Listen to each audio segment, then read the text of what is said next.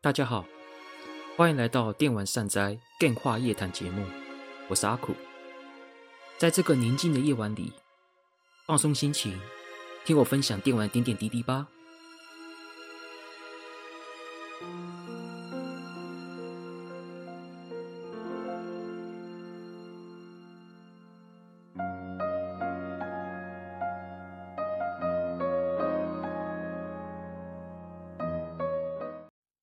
大家好，欢迎来到阿苦的电话夜谈节目，我是阿苦。那今天的主题比较特别一点，我们来讲一个周边机器。那在讲主题之前呢，先分享一下近况好了，因为我最近近况还蛮丰富的。怎么怎么丰富法呢？不如不是说我不是说发生说什么很多有趣的事情，或者是说难过的事情之类的，而是决定了很多事情哈。那没关系，我先讲一下开心一点的。开心一点的事情呢，主要是《狂飙骑士》我已经入手了正式版，很开心能够玩到这一款名作重置哈。我自己其实是没有玩过的，只是因为这游戏太有名了，然后我自己也习惯到网络上去找一些老游戏资料或是一些名作的资料，然后《狂飙骑士》一直都会在超任的名作 RPG 里面出现。所以我多少会认识这个游戏，然后呢，因为实在是太多人推荐了，所以说我也可能在寻找说那个《狂飙骑士》到底是什么样的游戏的过程的时候啊，可能就知道一些剧情哈。所以呢，基本上它的剧情的发展，哦，我是知道一部分的，当然我并没有全部都很清楚。所以说这次我想说借由重制版。然后好好的认识《狂飙骑士》这个作品，然后我也很期待能够在正玩过玩正式版的时候呢，可以看到当年影响玩家非常深刻的那一段剧情，我也非常期待哈。然后我也开了一集直播，然后我也希望那个我直播《狂飙骑士》的部分能够在九月以前完成。那这是《狂飙骑士》的部分哦。第二点呢，是我我也找我也开《奇奇怪界》来玩哈。《奇怪界》这个游戏其实我也是玩过，玩过玩过超人版的《月夜草子》哦。《奇奇怪界》是一个乍看之下很可爱，但实际是非常硬派的一款射击游戏，难度非常高。这次的 Switch 版的《奇奇怪界：黑斗篷之谜》嘛，我记得超人的一超人出的第一款《奇奇怪界》好像也就是《黑斗篷之谜》，应该是这一款的重置版吧？呃，我不是很清楚。只是说，Switch 版的话，它毕竟要迎合现在玩家的难度的平衡的设计，所以说这次 Switch 版的奇奇怪界呢，它导入了血量制，对，血量制，这一点其实对原本就熟悉奇奇怪界的玩家来说，这应该是简单非常非常非常多，因为原版的奇奇怪界是被打到就就就就死掉了，哎，就是一个这么硬派的设计哈。你要嘛过关，就从头到尾就不要被打到，就跟以前的射击游戏《宇宙巡航舰》那样类似啊，对啊。所以它这次改成血条的话，就增加了不少容错率。不过即使如此，还是蛮难打的。像我自己在玩的时候就死蛮多次的。我也在慢慢的练习，现在好像卡在最后一关吧？对，最后一关还在慢慢努力的练习过关，然后好好体验一下，就是奇奇怪界这个游戏，就是以前在玩的时候那种感觉哈。不过奇奇怪怪的部分，我应该是私下玩，不会做直播啦。不会做直播，会不会做成 Podcast 节目，我还不确定。可能等我玩到有一点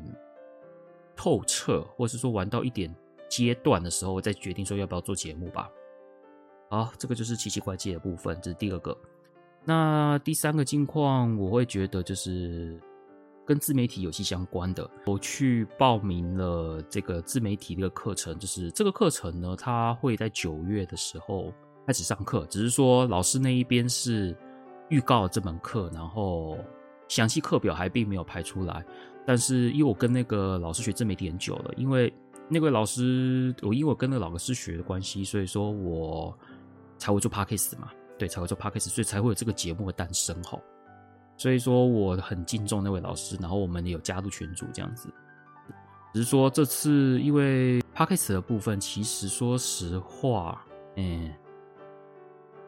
一直有在进步，真的有在进步。然后无论是我跟金属两个人在做节目的那个节奏，又或者是我的设备，或者是说我自己准备内容的，不会像以前那样准备那么久，可能可以就是说找到一个 SOD SOP 方面去制作。所以这次，所以说每次录节目来说，从跟跟以前相比，会越来越不会那么困难。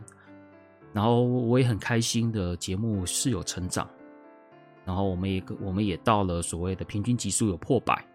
大概在一百三、一百四左右，也很开心。因为我们去年在统计的时候，我们平均光收听数是不到一百的，所以说其实有成长的，只是说成长的程度有一点点慢就是了。只是说我在思考过后呢，就是要去上自媒体的课。这个自媒体的课我就不透露，因为这个东西毕竟是私人的，我就不讲太多。总之，我会以。九月的时候去上那门课之后的结果，会影响我做 Podcast 节目的方针，这是蛮大的影响。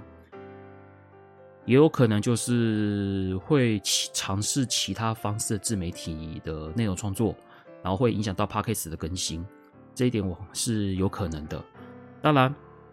我会继续更新，我不会说啊不做了啊，不会不会不做了，因为我自己还有另外一个备案打算。是需要持续做 Podcast 的，所以说 Podcast 的部分我是一定会继续做下去，这一点可以请听众们放心哈。那课期间我可能会那个休播，哎、欸，休播，因为那课程强度很强，它强度强到说就是老师出作业，然后我们要做，然后每个月要找一两天上去给老师做修改讨论以及见解，所以说非常硬，非常硬。可能就没有办法，就是做 podcast，因为还有写文章，可能就暂时先暂停，可能会专心应付那个课程，就专心做这个课程，上这个课程，这是在课程期间的事情。所以说到时候课程的日程发布了，我就会跟听众们公布，就是我会在脸书粉丝专业，我我个人的或者是电玩上在脸书粉专业上面公布，说我可能要在课程中专心在上这个课程，就不更新。为期五周，这课程为期五周，只是说现在在九月什么时候开始还不知道。对，没关系，到时候我们会公布给听众，让听众知道我会休息这段期间。然后我会借由上完这五周的课程之后呢，然后重新思考我的内容创作的比重，一所以说会有可能就是我的比重会把别的方式当做第当做主要的，然后 Podcast 可能变成第二这样子的方式。所以这些东西都是未来都有在盘算的，因为 Podcast，嗯，也不是说 Podcast 不好，就就总怎么讲，就是因为我这个，因为我是希望能够在这一两年能够有个人自媒体方面有一个比较好一点的成绩。说 Podcast 现在这样做的节奏有一点点慢，有一点点慢，不如说没有，大概就这样子吧。那总之这个是时间还早。但是到时候时候到了，我会跟听众们公布上课时间的休播，这样。当然，我也不会勉强金属说，只要在我休息的时候一定要给他逼节目，我不会啦。一切我基本上不会逼金属，所以说会有可能就是有一段时间我们两个都没节目的状况。但没关系，上完课我就会回来更新，这个这一点会跟听众们保证。这样子，好，这个就近况哈。对，其实发生很，还发生蛮多事情的，所以我这一所以说今年可以说是，你不要说今也不要说今年啦，应该说这这一阵子，再过几个月可能都会是我比较忙碌的时间。八月可能会是忙碌前的休息吧，九月我会非常非常非常忙，哎，我可以想象中，我可以想象到到时候九月的时候会是一个什么样地狱场景了。对我来说，哎，工作，然后然后做。内容创作，还要按表操课，还要给老师、老师教官检查，哦，这种感觉真的是硬啊！但是很久没这样子了，这种感觉就好像就是当年二季做专题时候的那一种硬度哈。那顺便增加自己的抗压性，我是这么打算的。对，好了，那废话不多说了，那我们就进入今天主题哦。今天主题呢，其实我们要讲一个是主机的周边配备，叫做磁碟机，叫超任磁碟机。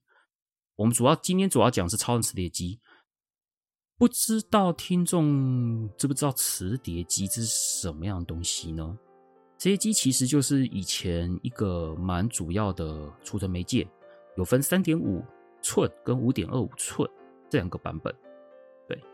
但是电脑啦，电脑也有磁碟机这个东西，只不过我们今天不是讲电脑的，是讲主机的周边配备叫磁碟机的。今天的主题主机的磁碟机为主。电脑的部分的话，可能就如果有稍微想到，就简简单讲一下，但不会是重点哈。磁碟机这个东西呢，其实在超任，也就是以前的 SFC，还有 Mega Drive MD 这两台主机是有出叫磁碟机这个东西的。不过我个人其实没有看过 MD 磁碟机，我看过图片，但我没有亲眼看过 MD 磁碟机。我知道是有的，只是我没见到，没我没亲眼看过。但是在超任的话就很常见，在九零年代，如果是跟我们一样经历过九零年代的中期，就是九五到两千年之间，我相信很多很多的超任玩家应该都有买过磁碟机。对，有超人玩家，我也是，我也不，我也不意外，我也不例外啦。所以说普及度在当年是不低的，这可以说是当年在台湾有超任的玩家都必备的东西哈。那我们今天就是来聊这一台机器，这台机器到底为什么有超任的玩家都都会买这一台呢？对不对？想不懂嘛？然后这台又是干嘛的呢？这个东西，所以说我想要跟听众们分享，就是这台机器到底是有什么样的魅力，在当年是人手几乎要一台的，虽然可能没有到人手一台那么严重，但是基本上六成是有的。然后为什么会买这一台？这台有是干什么用的？来跟大家分享哈。那接下来先聊我怎么看到磁碟机的。我第一次是知道这台机器怎么来的。你先跟大家分享这这段小故事哈，是我跟我那位表哥，电玩表哥，也就是我游戏领路人的表哥的故事。大概是小学四年级吧，四年级左右的事情哈。那时候我那个表哥来过年的时候来我家。然后通常那段期间呐，就是我国小四年级，就是我中年级这段期间，他来我家通常都会在超任，或者是 Mega Drive，也就是 MD 居多。其实他有 PCE PC Engine Dual 这台主机，只是我从来没有看他带过来过。他永远都是带超任跟 MD，就没有带 PCE。我好像没有问为什么不带那一台，只是我知道他有，他没有带过。至于他为什么不带，我倒是没有多问啦。好，那是题外话。所以说，他每次要来我家的时候，就是我大概都猜得到啊，不就超任，就是 MD 吧。不过都好啦，他无论带哪一台主机，我们都玩得很开心嘛。因为我那时候就红白机嘛，就是哦 FC，然后他带超任，无论他带什么，我都很开心啊。他都有一些双打游戏啊，比如说超任，我们可以玩《跨旋风》，我们可以玩《超越巅峰》赛车游戏，我们也可以玩《快打形式》。对不对？我们也可以玩人生游戏，我们也可以玩各式各样可以双打的游戏哈。像 MD 的话，我们就可以玩战斧嘛，格斗三人组嘛，这些东西，或是魔枪统一战之类的。所以说，无论他带哪一台，我都很开心，我们都可以一起双打，一起玩游戏，我们都可以玩的很开心。就他后来来我家的时候，嗯，他带是超任。对，我想说啊，超任嘛，好，那我们待会可以来玩快打形式吧。我们可以来玩快打旋风。不过呢，他带了超任的时候，又应该说他带超任，对，他有带，但是他另外带了一台我不知道机器。那台机器还蛮大的，对，一共蛮蛮大的。然后这个机器是插在主机上面的，我就问他说，那台机器是什么啊？哦，表哥就回我说：“哦，这台是磁碟机哦，有这台机器就可以很便宜的入手游戏哦。”他就这样跟我讲。然后我听完我表哥说的时候，我都觉得什么鬼呀？这是魔法吗？怎么可能？卡夹那么贵，每次原版的卡夹都一千多块呢。你想想看，那个时候的一千多块，对不对？便宜的也要便宜的台卡也要七八百块，哎，很贵的。怎么可能有这个机器，你就可以很便宜的入手游戏啊？而且是多便宜？我心里觉得不可思议啊，觉得嗯，真的可以吗？你不在骗我？你是不是在骗我？对，那种感觉哈。然后我表哥叫，然后我表哥听到这样子的疑，听到我这样子的疑问，他大概也明白我为什么会有这样子的疑问啊。不过反正他就跟我说，你就别啰嗦，看我怎么玩，看我怎么动，就知道了。然后我就静静的看表哥怎么动哦，他看他怎么操作。首先呢，他带了很多的类似三，他又带了很多磁碟片，就我刚刚讲的三点五磁片，他带了一堆，然后用那一种塑胶卡盒，塑胶卡盒里面放了很多三点五磁片嘛。对，在我那个时候第一次才知道那叫三点五磁片啊，对，我也是第一次知道磁碟片是什么东西。然后他拿出一片的磁碟片。上面的标签写《圣火降魔录》第一片，然后呢，他把第一片的磁碟片放进那个磁碟机里面，然后开机。对，那磁碟机上面还插了一个卡夹，他开机，他就磁碟机上面就出现一堆英文字嘛，啊，我也看不懂，我也看不懂。那是我们的英文教育是在国中才开始上，所以说那时候我顶多看懂 A B C D 而已，然后就看他跑，然后就看到那个磁碟机上面有一个数字在跑。就开始二四六，比如说就是举例啦，我不忘记数字，反正它就数字在跑跑跑跑跑跑，你就看那个数字在跑，然后我们在那边等，跑着跑着跑着跑着，然后呢停住了，停住的时候呢，我表哥又从塑胶盒里面拿出了第二个磁片，上面写《圣火降魔录》第二片，第二片，然后他就放进去，放进去呢，数字就继续跑了，跑跑跑跑跑跑跑，跑完之后呢，就进游戏画面了，然后就是一个圣火降魔录的游戏，就现场在电视上面出现。我那时候看就觉得，哇塞，什么鬼？太神奇了！哎，我那时候就整个是吓到，吓到，真是吓到。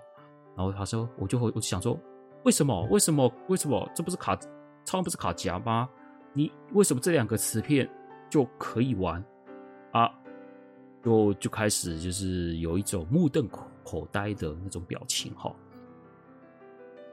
那一次就是我第一次看到超任磁铁机的反应哈，就是就等于看到一个魔法、一个魔术在我眼前施展的那一种惊讶感，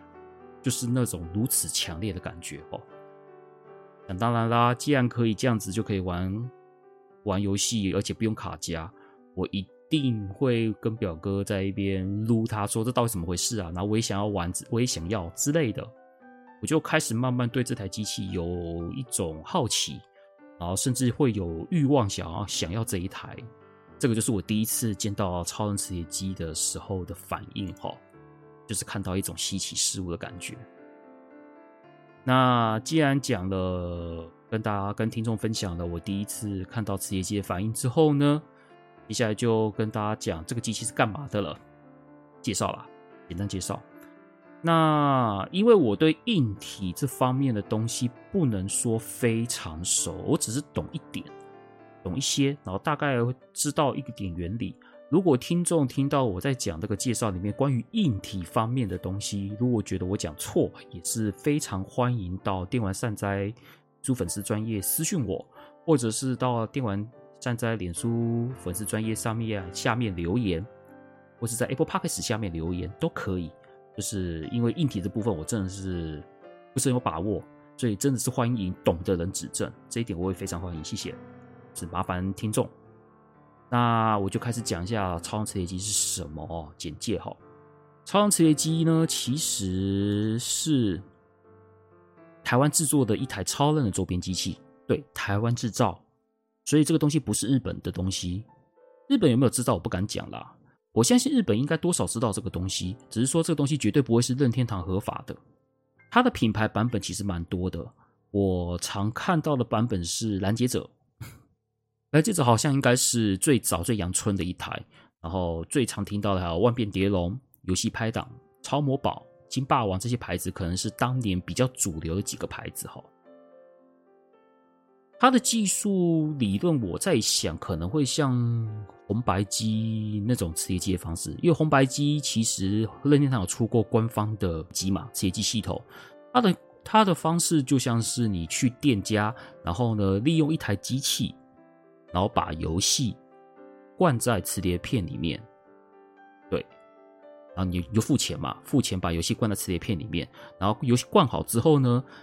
再把这个磁碟片放入磁碟机里面，然后就可以进行游戏了。这是当年红白机的这些磁碟机的一些基本的运作原理。我相信这个原理应该跟超人磁碟机应该是一样的，一样的，是一样的。只不过它会有一些差别，就是说红白机的磁碟片，它通常都是那种容量再怎么大。好像都是一片磁碟片都可以就可以放进去的东西的东西，但是超任磁碟机里面的游戏，应该说超人的游戏有一些是一片磁碟片是放不下的，所以说可能会需要多片装的机制。这个机制可能就是变成就超任磁碟机比较独有的部分。我我想啦，如果红白机有所谓的两片装磁碟片的游戏的话，也是欢迎指正啦，因为。因为我知知道我知道的印象是红白机的磁碟机里面，因为它红白机磁碟机系统里面的游戏大部分都是一片装就可以放进去的，甚至有时候一片磁碟片还可以放两款游戏这样子的机制。总之呢，它的机制就是灌灌游戏在磁碟片里面，然后呢，磁碟磁碟机读磁碟片的游戏读好了进入游戏，就是这样子一个机制哈。那三点五磁片本身是非常便宜的，非常便宜。然后一片的磁碟片容量，我们如果以前学过计算机概论的听众，无论是现现在现在如果是二十几岁的人可能不太晓得，可是如果是三超过三十岁的，当年有应该有学过计算机概论。计算机概论里面说，三点五磁片容量是一点四四 megabyte，一点四四 MB 位元组。但是在超任时候的容量，它应该说超任磁碟机里面容量表示不是表示位元组，而是表现 bit，这一点就是要注意的。然后一个一个位元组等于八 bit，是这样子的换算。所以说我们看到所谓的二十四 M S 二十四 MB 三十二 MB 十六 MB，那个 B 是代表 bit 而不是 byte。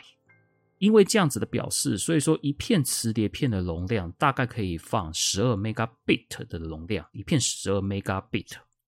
对，如果这个游戏的容量超过十二十二 MB 的时候呢，mega 就我就仅直接讲 bit 啦，就是我直接把十二 MB 的 B 当做 bit。如果之后会讲到位元组，会直接另外补充个 byte，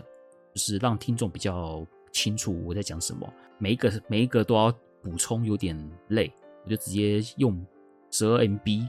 这样子来讲，然后如果有遇到位元组的，我会补充位元组。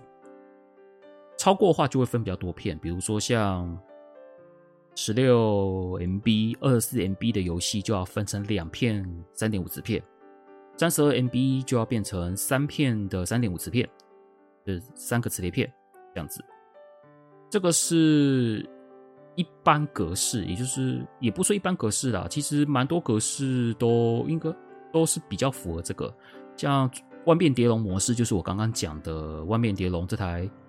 磁碟机的模式的格式，就是所谓的一片一片最大十二，二四就两片，三十二就三片这样子的。但是有一些格式是比较特别的，我记得是游戏拍档是那种一片最多只能放八 mega 八 MB。就三十二 MB 的游戏，它要变四片装，我没记错的话啦。对，就是有些格式是特别的，所以说不见得说别家厂牌的格式都可以通吃，那不见得，不见得。像外面碟龙跟拍档基本上不太对应的，不太对应。那磁碟片还有一种版本叫五点二五寸，五点二五寸就我们俗称的软碟，当然这个东西是在 PC 时代才比较有用。那个主机的磁碟机的部分基本上没有用五点二五寸的，而且五点二五寸后来也是被三点五磁片淘汰。所以说让大家知道一下，有五点二五寸这个磁碟片，它是软的，它它不像三点五是那一种塑胶硬硬的，三五点二五寸是那种软的，就是你拿起来就会可以简单凹一下，然后可以这边甩甩甩甩甩的那种软面软趴趴的那种感觉。所以说我们那时候就叫五点二五寸的。这一片叫软碟，对。不过呢，它这个配备并没有在所谓的超任磁碟机上面，所以我们今天就不讲，只是跟大家知道有五点二五寸这个磁碟片，这样子，是电脑为主的，电脑才会用到的东西。当然啦，像磁碟机其实也有所谓的容量，最大容量的差别。比如说像早期一点的。早期一点的磁碟机，可能就比如说九三，如果是九四年、九三年，首先九三年我不知道有没有啦。九四年买的时候呢，比如说主流的磁碟机的最大容量、最大记忆体容量是有所有分成十六 M、十六 MB、二四 MB 这两个，越大的越大的记忆体容量版本的磁碟机也就越贵。所以说呢，通常就是可能会买比较大容量的大记忆体容量的。磁碟机，像我自己就是买，当年刚买的时候是买二十四 MB 的最大记忆体容量磁碟机。本来一开始本来想说这样就够了，但是呢，到了一九九五年的时候呢，其实超任在那个年出了很多名作嘛，《复活邪神三》《圣剑传说》《超时空之钥》，还有《勇者斗龙六》这一些超超任上面超大容量的游戏。那些都以都那些作品都是三十二 MB 的游戏，所以说呢，怎么办？你你的次页机容机体容量就二十四，就游戏三十二，就不能玩啦。怎么办呢？去扩充次页机的机体容量。那个时候去扩充去哪里扩充呢？去找电玩店老板，因为这个东西毕竟在电玩店面卖嘛，所以说你当然去找电玩店老板。但某种程度来说，其实去电脑店应该老板应该会帮你处理的，因为这个原理其实跟电脑很像。不过每一台磁碟机它有不同的最大记忆体容量啦，所以说你买的时候其实是要注意的。像有些虽然说大部分的磁碟机的最大记忆体容量都是到三十二，是没有所谓最大记忆体容量只有二十四的啦，是没应该是没有都有三十二这样子。只是说，如果你要玩像是《时空幻境》、嗯，《幻想传奇》那种四十八 MB 的游戏，不少磁碟机是不能玩的，因为它最因为三十二嘛，三十二记忆体，三十二 MB，因为《时空幻境》四十八 MB 的关系，所以说你没有办法玩《时空幻境》。但是只有少数几台磁碟机是可以扩充到超过四十八 MB 的。对，总之呢，如果你想要扩充你的磁碟机容量呢，就去找电玩店老板帮你扩充。那不过我自己也有去做过扩充，其实扩充的原理很简单，就是多插一条记忆体的记忆体就就可以了。记得那一时候，那时候想要把我的磁铁机从二十四 MB 扩充到三十二嘛，我大概就是去，我大概就花了一千多块，那个时候花一千多块。后来我才知道，那个扩充的记忆体是一 Megabyte SD 论，SD 论。也就是 DDR 的前身的记忆体规格 SDRAM，对，然后就去扩充。那时候那时候那那个时候一一 Megabyte SDRAM 要一千多块哦，这时候就想到电脑的科技真是日新月异哦，所以你就知道超任磁碟机是干什么的吧？对，它其实就是利用磁碟机里面的机制，然后把游戏灌在磁碟片后，然后用磁碟机把磁碟机读进去之后，就可以玩游戏了。因为磁片便宜嘛，因为磁片那个时候一片大概才几十块而已，所以说如果你要买一款游戏，比如说会以容量为判定价价格，越大容量的游戏片数越多，价格就越贵，价格就越贵。然后小容量的游戏只要一片装，那就只要八九八九十块就好了。所以说为什么会那么便宜的入手游戏，就是因为磁碟机、磁碟片便宜嘛。我们玩一个卡夹都要买个买卡夹都要一千多，甚至八九百，我只要几十块，啊了不起几百块就可以玩那个超人游戏了。所以，所以就是说，为什么那么多拥有超人的玩家都会想入手磁碟机？只不过很贵，真的很贵。它的价位基本上就跟超人主机差不多，甚至比超人主机还要贵。如果你买磁碟机，基本上。再还要再买一个，就是因为磁碟机旁边有一个卡夹槽，你必须要买一个卡夹插上面。功能是什么原因我忘记了，我不知道，我不知道为什么要插卡夹，但是它是需要插一个卡夹的。所以说你你要买一个完整的 set，就是超任主机、磁碟机跟一片卡夹，这是最这是这样子的 set，然后之后再是扣磁碟片这样这些东西。不过大致上。我那个时候大致上那边的朋友们都是那一种先玩卡夹一阵子之后才去买磁碟机的，所以说卡卡夹通常都是用自己原本就有的，我自己也一样哦。对，所以说比较没有这个问题，只是说你要你是一个完全还没有拥有超任，想要一一次买磁碟机套组，大概就是你要再多买卡夹，这些价位加起来其实已经将近一万元喽。如果你买磁碟机又是三十二 MB 的版本，那个时候可能要卖到六七六七千块哦，六七千块哦，然后再加上主机，主机原厂主机呢，大概就两大概三两三千，两千多还三千多吧，两三千，然后再加一个超玩卡夹，哦，将近一万哦，在九零年代那是一个非常大笔的数目哦，所以说真的是不容易啊，不容易啊。只是说，大部分就是我刚刚讲的，都是先买超任玩卡夹一阵子后再买磁碟机的。对，我也一样。总之呢，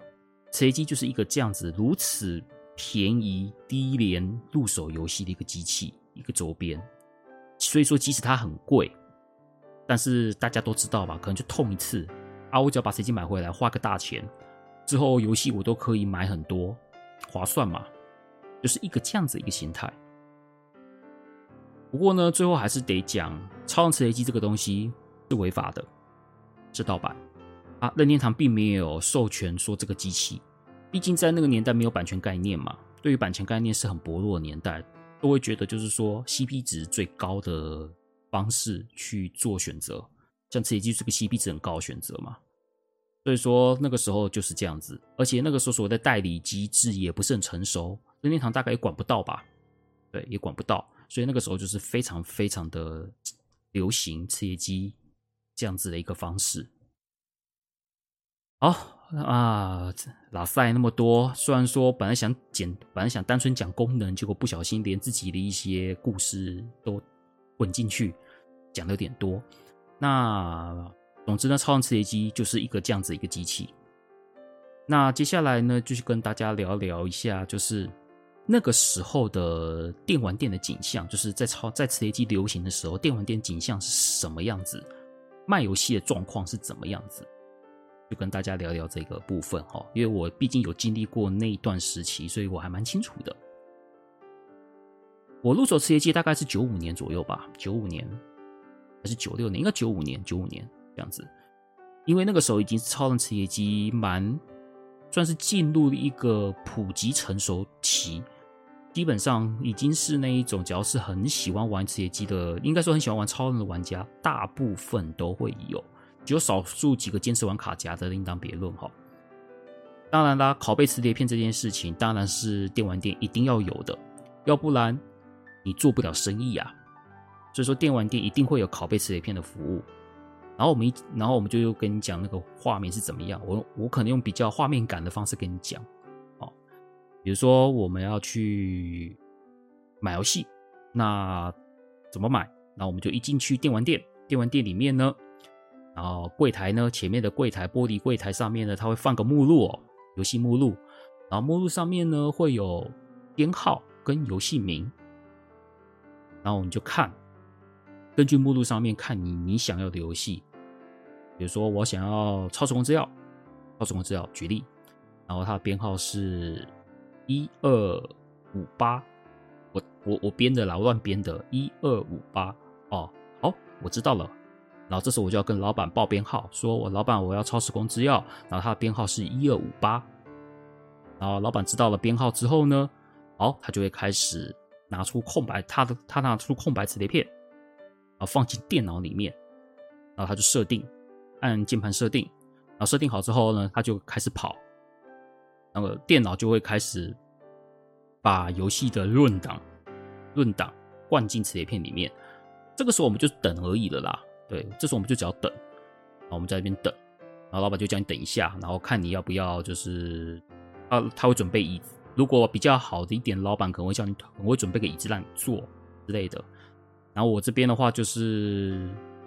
那老板又给我椅子，说这样要不要坐？要不要坐一下？等一下。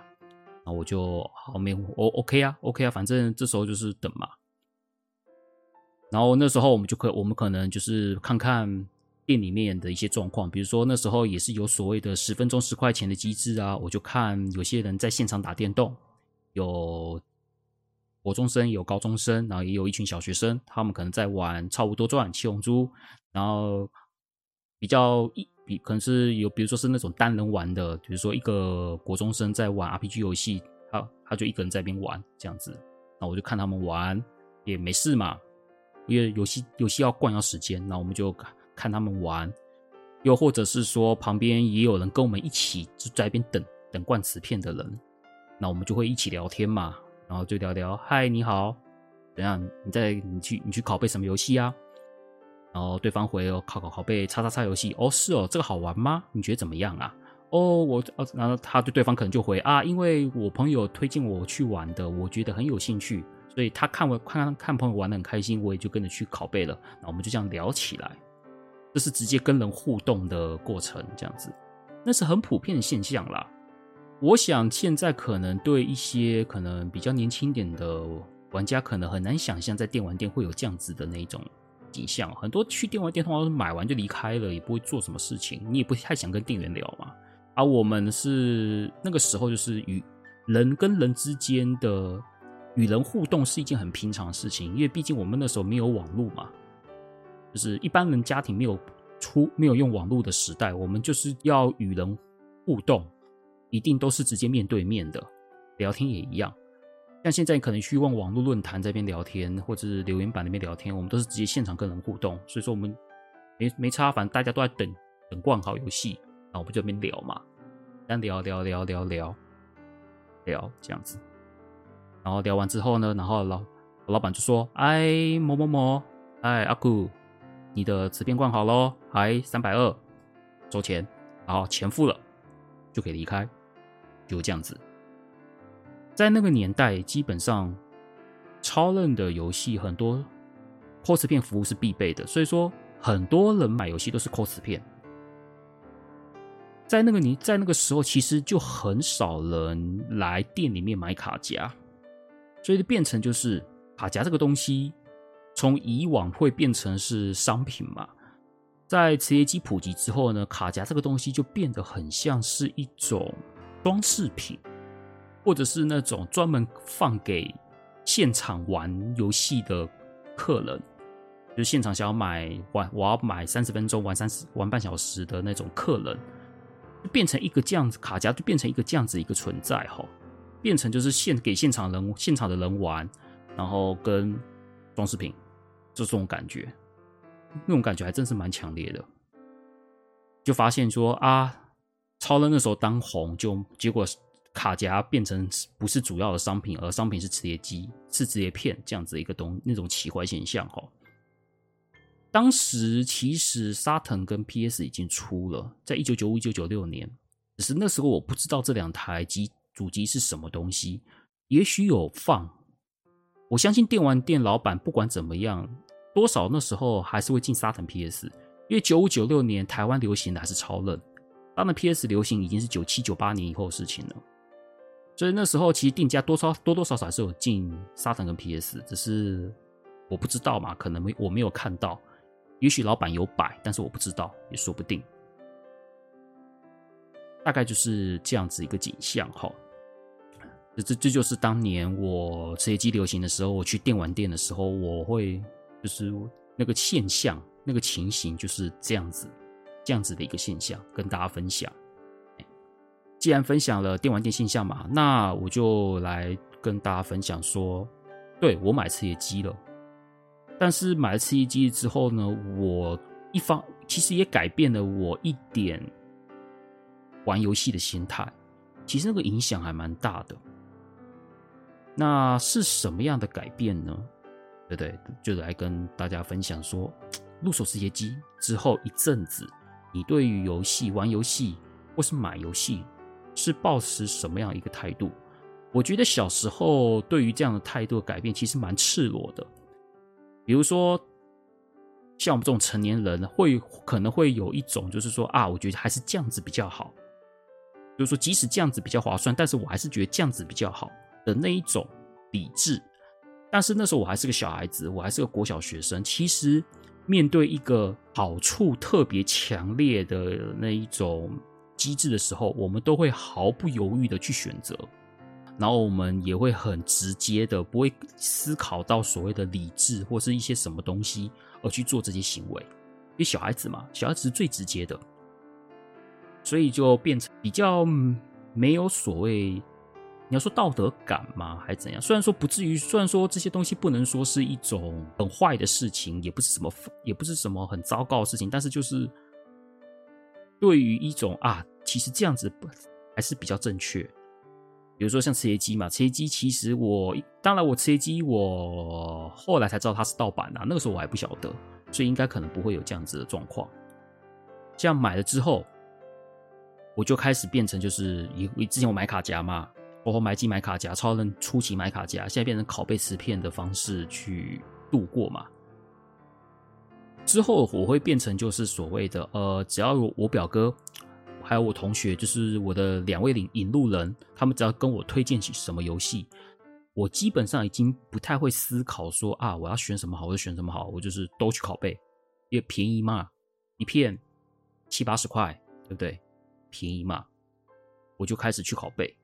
也不用想太多。当然啦，本身自己想要的游戏，那就不用讲嘛。比如说《像《勇者斗恶龙》这种我我很喜欢的，那当然就是一定会去嘛。但是比如说像一些我不知道的东西，或者是说应该说，哎，不能这样讲，应该说是我不知道的东西，我也许不会去思考太多这个东西要不要去考，但是我就去了，我就去买了。所以你会发现，往往买回来的游戏其实。是有一定的比率是不喜欢的，因为我没有做思考嘛，因为便宜嘛。也许我表哥觉得好玩，我那个同学觉得好玩，但是我觉得不好玩，我不喜欢，就我就没有想，我没有去思考这一点。回想起来，这段时期其实是我对游戏的筛选机制是怎么讲做的很差的一个时期，因为便宜，你就想要买，不管怎样都是买。所以说，常常花了一些钱，然后拷贝了一堆游戏磁片。但是，怎么讲？先不要讲喜欢不喜欢的问题。当你游戏太多的时候，因为新游戏会一直出来，但然后你去拷磁片，然后游戏太多的时候，你就会变成就是玩一个游戏，玩一玩，玩一玩，可能简单玩个一下。如果没有很喜欢，我就丢一边了，对不对？当然很喜欢的没有问题，但是不喜欢，可能玩起来就是没有没有说不好玩哦。但是可能就没有到让我很有干劲的继续玩下去的那种心情的时候，可能就玩完玩完一半就停了。然后或者是说有一些游戏是需要细细品味的，可能前面的门槛很高的游戏，比如说难度前面很高，但是如果你突破这个难度，其实可以玩得出，慢慢可以玩得出一点乐趣的作品，啊，我都没有在享受到这个游戏的乐趣的点的时候，我就不玩了。就是变成一个这样子，又或者是一种就是可能比较复杂的游戏，比如说像光荣推出的一些《三国志》以外的战略游戏，三应该说《三国志》与《信长野望》以外的战国那个战略游戏，比如说像《提督的决断》《相流记》，他们的机制其实都需要学习的，就是你必须要去学习它新的机制，你才有办法可以玩出乐趣。而我现在对于这种游戏的连研究这个机制都懒了。变很懒了，就是啊，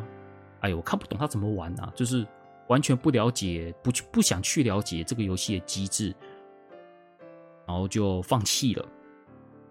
然后就玩完就丢一边了。其实事后回想，那个年代其实是应该说那个时候的我，很多游戏都没有好好的玩完。然后呢，你会发现自己有好好玩完的作品。本身都是买卡夹我都愿意的作品，像《复活三》《勇者斗龙》都有超时空之钥这些东西。这些东西其实即使我当年就算不买不考不拷贝磁片，买卡夹我都是愿意的。你就发现会好好玩玩的游戏，就真的就那几款。那其他的游戏可能就是摸了一下就不摸了，摸了一下就不摸了。对，这其实是一个蛮不好的影响。我觉得这就是人性啦，人性。因为毕竟，当你选择太多的时候，就会遇到，就是说，你没有办法全部都好好的玩。因为如果你买原版，就是你买卡夹，你的游戏可能就不多嘛。就就是因为你游戏不多，所以说你就可以好好的把这个游戏里面的内容好好的完整的体验过一次，体验过一次，好好的玩一次，玩的比较透彻一点。然后之后玩透彻之后呢，再换一个新游戏，就是这样子。但是磁碟片就是你身上有二十款、三十款游戏，有可能就是随便玩一玩，可能可能三十款游戏里面可能只有四五款，或是五六款。你才可以好好把它玩完的，然后剩下的二十几款可能就是玩到一半的，或是玩到三分之一的就没玩了，常常这样子，常常这样子，这个就真的是人性使然呐。加上我那时候又是小孩子，那个态度很明显。当然，我还是有玩玩过玩玩一些，就是我不太想买卡夹，但是我还是玩玩作品，但很少，真的很少。这就是那个时候给我的。对游戏态度的影响，这真是蛮糟糕的。而且，因为这个盗版的机制，这些机嘛，到进入下一个时代的 SSPS，其实也是维持这样子的态度。因为 SSPS 也是盗版片，只是说它跟磁碟机不一样，是磁碟机是卡夹，然后弄成磁碟片方式去灌游戏，然后 SSPS 是直接就是光碟直接盗版。但是那个时候就也是因为便宜嘛，那个时候哎，盗版片大概就一百多块。然后两片装可能是三百块之类的，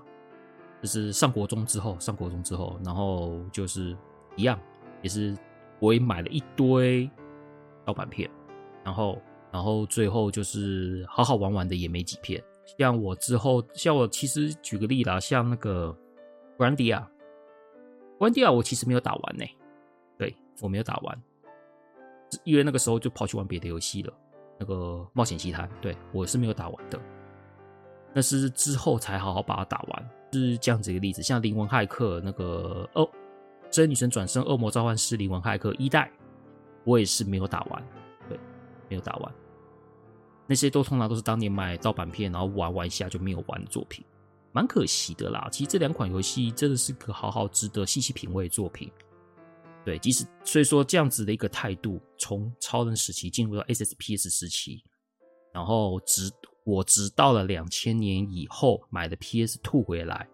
我 PS Two 改完正版，就比较不会有这样子的现象了。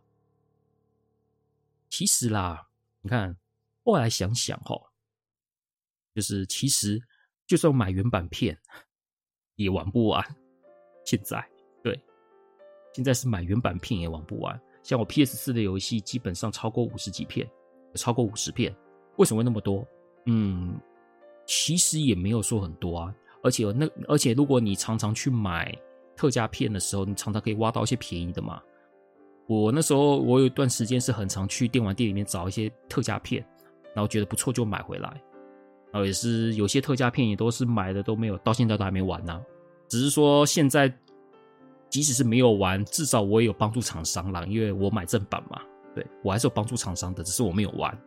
哎那个年代是我没有玩，但是我做的是对厂商是没有好处的事情，也是盗版。对，所以说现在可能会变得就是比较，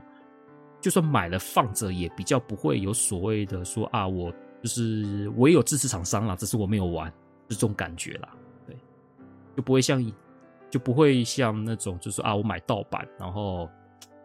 伤害这个产业。对，没有，就比较没有这个状况了。这个呢，就是我在入手磁碟机之后呢，那一种对游戏态度改变后，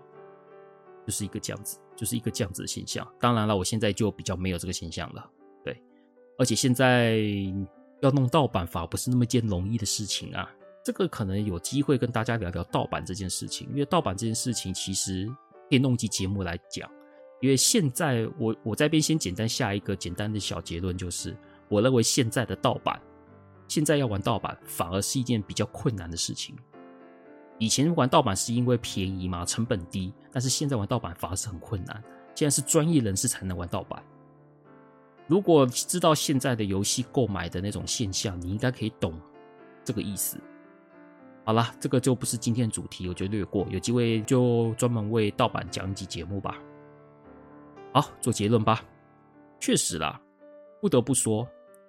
我在拥有超人磁铁机这段期间，当然强作，我一定有玩 FF 六、FF 五、勇者斗恶龙五、勇者斗恶龙六、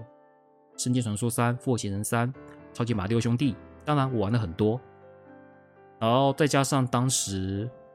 两位引路人，我的表哥跟同学的资讯的帮助，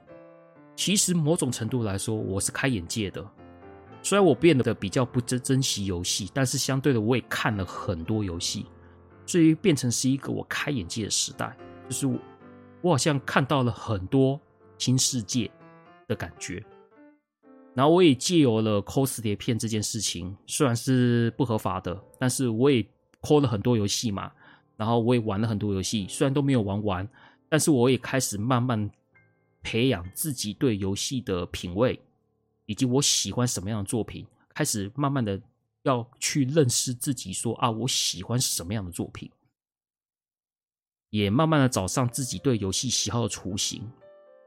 毕竟当年呐、啊，当年其实玩游戏在资讯不足的状况下，通常都是别人玩什么，然后你也跟着玩什么。就大家流行什么，你也跟着玩什么。其实现在这个状况也是一样的，只是我在借由磁碟机入手很多游戏的时候，我也慢慢的，当然流行的我还是会玩，我也可我也试着玩一些可能知名度没有那么高的作品，然后我我会都玩，即使没玩完，但我也有玩嘛。我就开始慢慢培养了一些，慢慢抓到，开始抓自己的自己喜欢什么样的东西，就从这是第一阶段。第二阶段可能就是 SSPS 时代，对，这是第一阶段，我就慢慢开始了解自己喜欢什么，对，即使当时对游戏的态度就真的很糟糕啦，对啊，这也没办法。其实，在超人磁碟机在我入手了 Sega Saturn 之后呢，也变得比较少玩了啦，对，那时候我已经是国中二年级，一年级下学期还是二年级的时候，是我入手了。应应该是一年级下学期，我入手 Sega Saturn，那时候就专心的玩沙城游戏嘛，像《樱花大战》啊，《梦幻梦战三》啊，《比亚快打》啊这些东西。然后也在我国中，嗯，国中二年级的时候，为了要玩《时空暗境幻想传奇》的重制版，PS 重制版，我记得是一九九八年的年底推出，因为我很想玩《时空暗境幻想传奇》，想玩很久了。当年因为磁碟机容量没有办法到四十八 MB 的关系，玩不到，我又不想买卡夹，错过了。其实还我蛮有点，我有点遗憾，因为比起命运传奇，也就是 TOD 时空幻境命运传奇，我没有那么喜欢是命运传奇啦。对，我比较喜欢幻想传奇，所以那个时候其实知道了幻想传奇要出重制版，是我是很开心的，也很兴奋，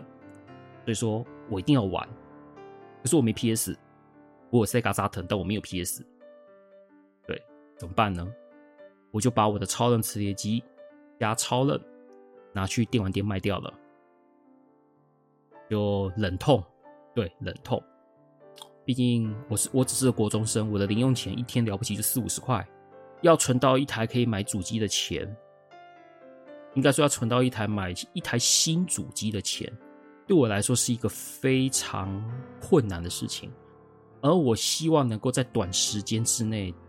能够玩到《时空暗境幻想传奇》这这款 PS 的游戏。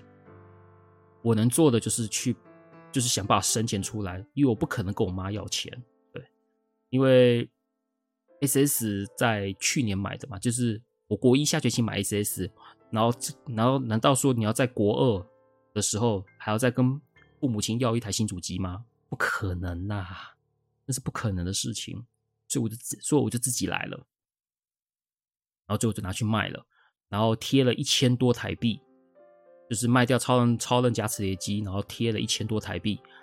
然后买了一台二手的 PS。那台那台二手 PS 还是我那个引路人的同学去跟老板在那边说：“哎，卖我便宜一点，卖我便宜一点。”然后我我才有办法买到哦，